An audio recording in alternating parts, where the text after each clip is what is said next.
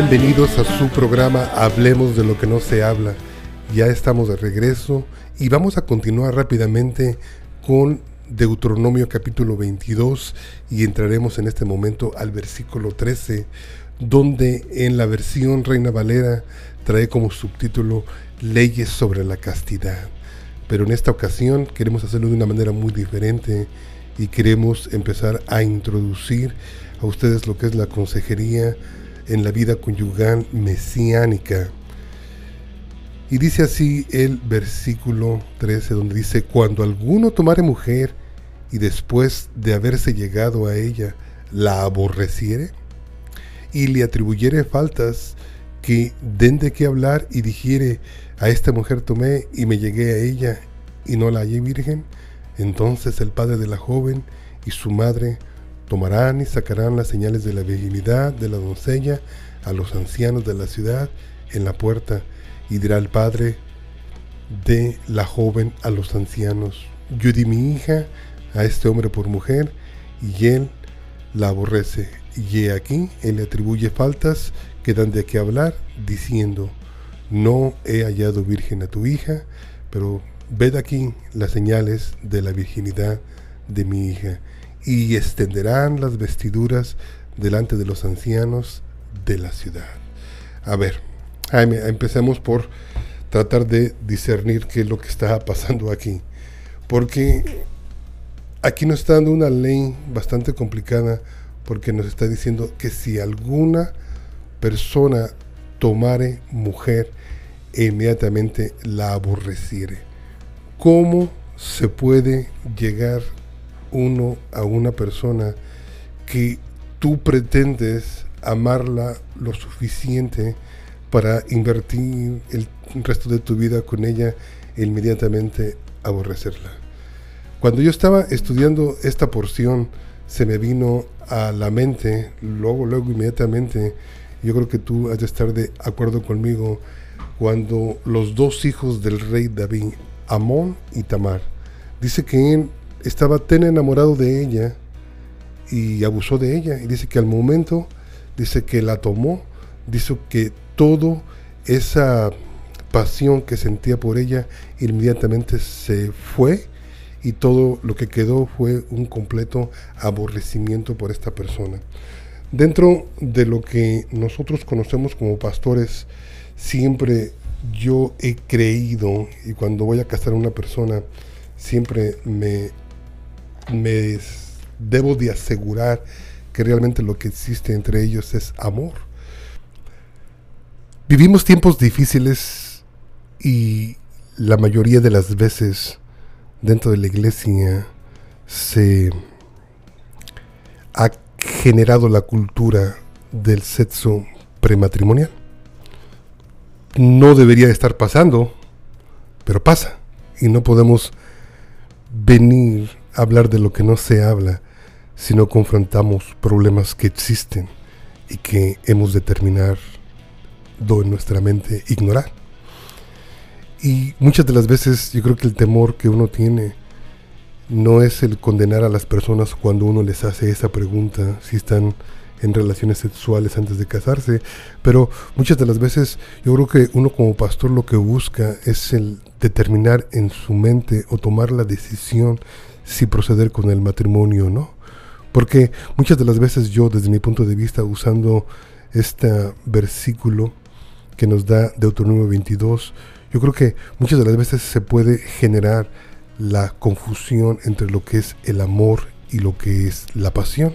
Y yo sé que la porción está hablando de otra, otra cosa, como lo que es la virginidad de la mujer, que ahorita vamos a continuar, pero sí quisiera que me dieras tu punto de vista en, el, en la confusión, si crees que existe en una pareja, en lo que es pasión y lo que es amor.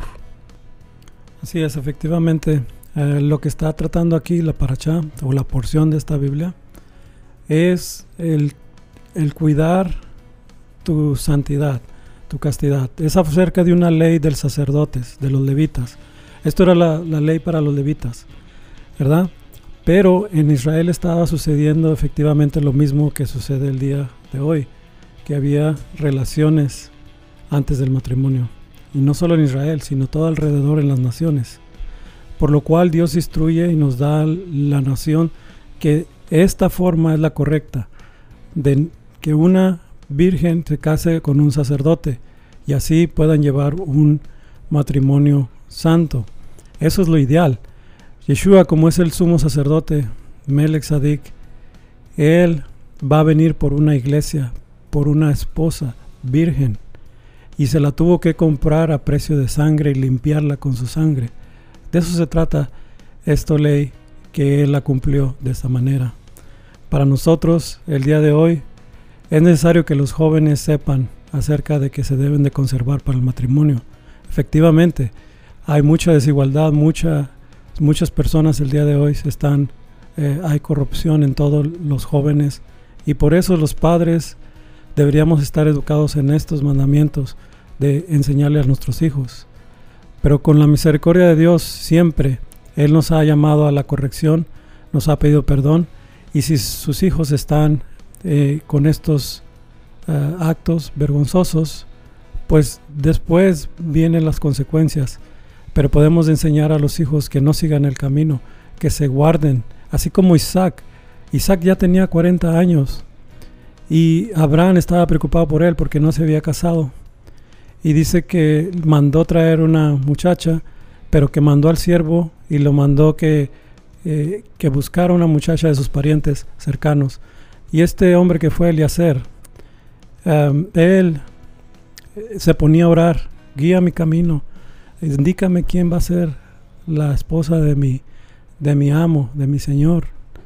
Y él estaba orando y entonces dijo de una manera, que la que yo le dé, eh, la que me dé a mí de tomar y a mis camellos agua, que esa sea la, la elegida de mi Señor, pero él estaba orando. Entonces apareció Rebeca y cuando vino Rebeca le preguntó, si quieres que quieres venir con mi amo? Y ella le dijo que sí, aunque no lo conocía. Esta es una figura también de cómo Yeshua, Él nos ha tomado para sí. Y es como nosotros somos su novia. No lo conocemos así de frente a frente, pero en un futuro eh, ya hemos dicho que sí, que sí lo queremos a él.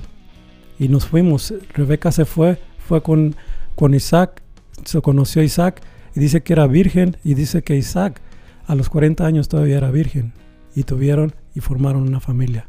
Se guardaron su matrimonio. Sí se puede en Dios. Amén. Dice Deuteronomio 22, 22, dicen, si fuere sorprendido alguno acostado con una mujer casada, con marido, ambos morirán, o sea, en adulterio. El hombre que se acostó con la mujer y la mujer también, así quitarás el mar de Israel. Tengamos en cuenta inicialmente, Jaime, que la palabra de Dios no está prescribiendo algo para nuestro tiempo. La palabra de Dios está describiendo algo que se le ordenó a Israel precisamente cuando estaban a punto de entrar a la tierra prometida.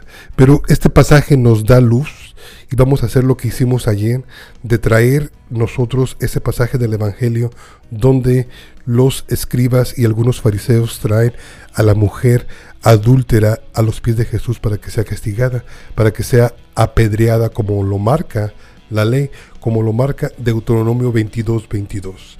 Y vamos a comprender de una vez por todas qué fue exactamente lo que el Señor les estaba escribiendo quizás sobre la arena, que para muchos sería un misterio, pero para mí cuando leo la Torah, yo creo que les estaba preguntando, me han traído a la mujer y dónde está el hombre, porque para un acto de inmoralidad se necesitan dos, no es cuestión precisamente de una persona, y en ese momento ellos mismos que querían ver justicia a través de la ley la estaban mal aplicando. Y yo creo que Yeshua los ubicó diciendo, se necesitan dos para pecar en adulterio. ¿Dónde está el otro? Traerme al otro y entonces podríamos tomar en cuenta el testimonio que estaban dando ellos en contra de la mujer. ¿Tú qué me dices de esto, Jaime?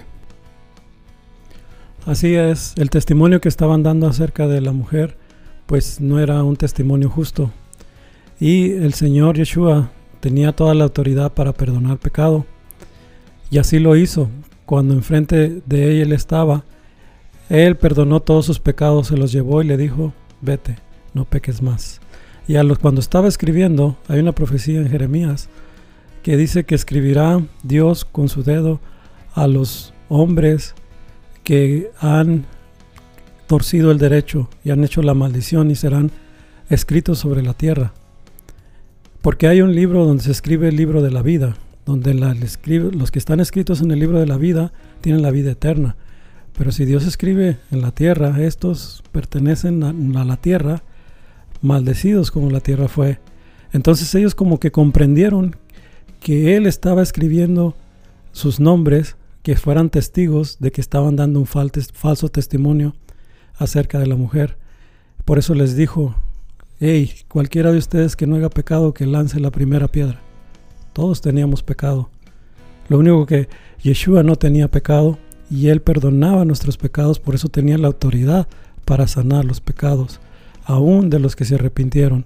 Y de uno a uno se fueron, porque sabían que no estaban cumpliendo correctamente con la Torah. No la habían aplicado en ese momento de la manera correcta. Yeshua les había dado el entendimiento correcto, que perdonar es la gloria de Dios. Amén. Bueno, pues se llegó el momento. También para el matrimonio se necesita un hombre y una mujer y hemos invitado a nuestras esposas para que den su punto de vista en cuestiones de matrimonio. Recuerde, está escuchando su programa Hablemos de lo que no se habla y intencionalmente estamos haciendo este programa dos parejas porque quiero que ustedes sepan que nosotros estamos reiniciando nuestro ministerio de liberación, de oración familiar, porque hemos creído que el Señor nos ha revelado que muchas parejas aquí en la ciudad de Dallas van a sanar, se van a reconciliar y van a ser restablecidas en el Señor a través de la oración y la sujeción a la palabra. Bien, veamos qué es lo que tienen para nosotros la hermana Elizabeth y la hermana Miki. Sí. Bueno, muy buenas tardes. acerca de lo que se está hablando hoy en día, eh, tenemos eh, a nuestro Yeshua que Él nos perdona cualquier error que tengamos, siempre y cuando uno ya no lo vuelva a hacer. Sobre el perdón de que de la mujer que se estaba hablando, que, que Él le perdonó y que Él tiene el poder de perdonar todos nuestros errores y todas nuestras faltas. Entonces en Él tenemos salvación, tenemos en Yeshua, nuestro Salvador, en Él tenemos todo y Él quiere oírnos a nosotras las mujeres, que vengamos a arrepentirnos de nuestras transgresiones que hemos hecho, que no nos quedemos con eso en nuestro corazón, que tengamos la libertad de decirle a Él, Señor, yo te he fallado en esto. No le tienes que decir a tu amiga, no le tienes que contar a tu amigo, solamente a tu Salvador, a Yeshua Mashiach, que es tu tu Salvador le tienes que contar porque Él jamás te va a traicionar, Él jamás te va a andar eh, divulgando tus cosas. Eh, tú y Él empiezan una relación con ayuno y oración, tú puedes vencer todas las cosas que nosotros no podemos hacer. Pero si realmente uno quiere ser limpiado de donde tú has estado, Ven, levántate, que hay solución. No te quedes con que yo me siento sucia, yo he hecho esto malo. Ven, ven, te ayudamos a que encuentres la solución en tu vida. No te quedes ahí, no te, no te regreses porque ya estás en el camino. Alguien murió por ti, alguien te limpió, te limpió. Alguien ya dio su vida, ya pagó el precio por ti. Solo te hace falta que vengas a Él con arrepentimiento, con espíritu y verdad. Él lo hará, Él te limpiará y tú verás cosas nuevas que tú no conoces. Él moldeará tu vida y nosotras como creyentes en Él, nosotras te podemos ayudar en oración, te podemos ah, decir cómo hacer para que tú puedas estar bien con el Señor. No tengas pena. Cualquier cosa que estés atravesando en tu vida, no tengas miedo de decirle a tu Dios lo que has hecho, porque la verdad, cuando tú la dices, te vas a sentir libre y nadie te va a poder acusar aquí en la tierra, nadie, porque la verdad te hace libre cuando tú confiesas tus faltas, tus errores a tu Padre que está en los cielos y que Él te ve. Nadie te puede venir a acusar, nadie tiene el derecho de decirte, tú eres esto, tú eres lo otro, porque tú tienes a un Salvador que Él te ha limpiado y te ha redimido. Y yo te invito como una persona que Dios me ha perdonado tantas cosas, que Él sigue perdonándole a toda la gente tantas cosas, sabemos de qué estamos hablando. Sabemos que tenemos un Dios y más en este mes que estamos en el mes de, del arrepentimiento. En este mes que va a entrar, estamos ayunando y orándole a Dios en este mes que es especial para todos nosotros, porque la semana pasada se hablaba de esto, del perdón de los pecados. No tengas vergüenza en si tienes un hijo, una hija que anda en malos pasos, cualquier cualquier malos pasos que ellos hayan tomado, no tengas vergüenza de hablar y decir a veces uno dice yo no puedo con mis hijos, yo no puedo porque él está en malos pasos. Me da esta vergüenza que la gente sepa. No tienes que tener vergüenza. Tienes que cuidar de tus hijos y tienes que seguir orando por ellos y ayunando porque al final Dios tiene la última palabra, no las personas que señalan a tus hijos. No te sientas señalada porque el camino es largo, pero no nos tenemos que desviar como mi hermana Elizabeth está hablando en estos tiempos que estamos en celebración, es el mes del perdón, queremos invitarte para decirte que estás a tiempo en recapacitar, en restaurar tu vida. Cuando nosotros venimos al Señor Jesucristo o a nuestro Yeshua, Él es el que te va a perdonar. Él es el que va a ayudarte a tener una nueva relación primeramente con el Señor y después una nueva relación con tu pareja o con tus hijos. El punto es este, que estamos a tiempo para restaurarnos. Y si estás sufriendo y si tienes algún problema con hijos, con esposo, qué sé yo, porque estamos hablando de, de matrimonio e hijos, hay un versículo en Salmo 34 versículo 4, donde dice, Busqué a Jehová y él me oyó y me libró de todos mis temores. Los que miraron a él fueron alumbrados y sus rostros no fueron avergonzados. Entonces el Señor mismo nos está diciendo, arrepiéntete, empieza una vez más tu vida, empieza una vez más caminando en el camino que el Señor nos está invitando a caminar sabemos que Él es el hacedor, sabemos que Él es el que puede cambiar tu corazón, sabemos que Él es el que puede cambiar la mente de tu hijo.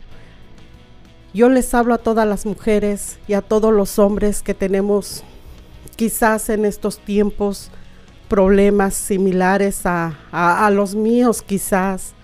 Yo te invito en el nombre de Yeshua, que pongas un poquito de atención a la palabra para que empieces una nueva vida. El Señor solamente está esperándote a ti con los brazos abiertos y Él te dice, porque de tal manera amó Dios al mundo que ha dado a su Hijo unigénito, para que todo aquel que en Él cree tenga vida eterna y nosotros queremos tener una vida en estos tiempos, no perfecta, pero una vida llena de paz, que es lo que el Señor constituyó desde el principio, un matrimonio sano, un matrimonio santo, hijos santos. El Señor quiere perdonarte Por eso es que es un interés personal, podría yo decir, hacerte una invitación en esta hora, que nos llames a nuestro número de teléfono 972 589 5454, porque estás a tiempo de tener una vida llena de paz.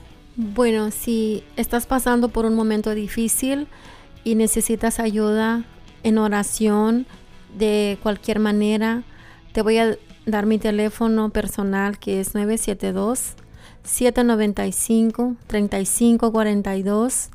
Háblame para la oración a la hora que sea. No importa si es en la noche, llámame. Yo me levantaré a atenderte a, para oración solamente. Cualquier cosa que estén pasando, los matrimonios o un hijo o necesitas ayuda en oración, uh, yo entiendo y puedo ayudarte a clamar a Dios. Es más bien que estemos unidas en oración. No tengas miedo, no tengas pena. Mi teléfono es 972-795-3542. Espero tu llamada, espero que tengas la confianza, que no porque estoy eh, detrás de esta radio no te voy a contestar. Te contestaré si me mandas un mensaje, sería mucho más mejor para que yo pueda regresarte pronto la llamada, porque a veces recibimos muchas llamadas y, y así tú me dices y yo te llamo. Otra vez mi teléfono es 972-795-3542 y estamos trabajando para la obra de Dios. Recuerda nuestro número de teléfono 972-589-5454. Esperamos tu llamada pronto y una vez más, alégrate en tu Señor. Que el Señor te bendiga, que el Señor te guarde, haga resplandecer su rostro sobre de ti.